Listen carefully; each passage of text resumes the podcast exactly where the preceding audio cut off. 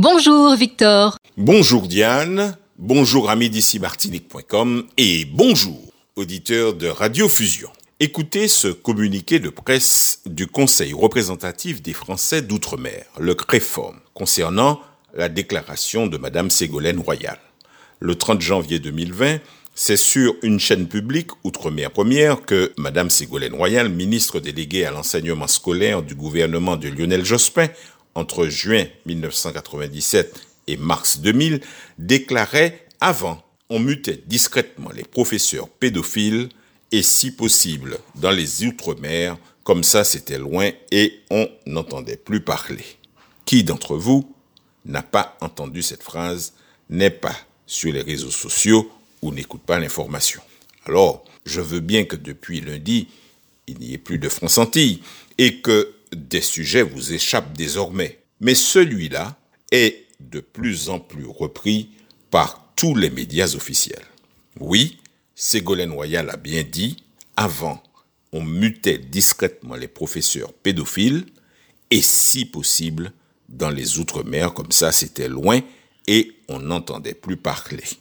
Si cette phrase ferait écho, ce n'est pas seulement parce que son contenu est grave, c'est surtout que ces mots correspondent bien au sentiment qui est partagé par une bonne frange de la population que nous serions des Français à part, des Martiniquais qu'on traite mal, à défaut de les maltraiter.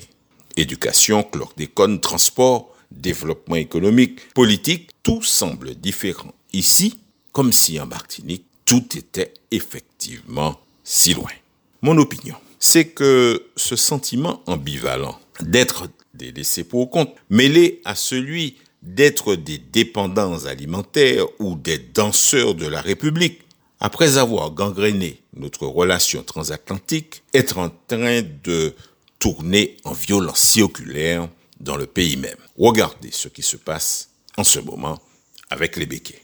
De plus, certains organismes, voire des personnes bien intentionnées, font de ces sujets leur fonds de commerce et de propagande, des outils à impulser la haine, à diluer la zizanie. Certes, c'est aussi avec ces prises de position que le débat avance quoi qu'on dise. Mais quand il suffit que les débats nationaux ou que des personnalités nationales embrayent pour que localement les uns et les autres réagissent, on peut se demander si la réflexion a un fil directeur au pays. Ce serait le cas que nous n'aurions pas attendu les mots de Ségolène pour nous poser les vraies questions. À demain.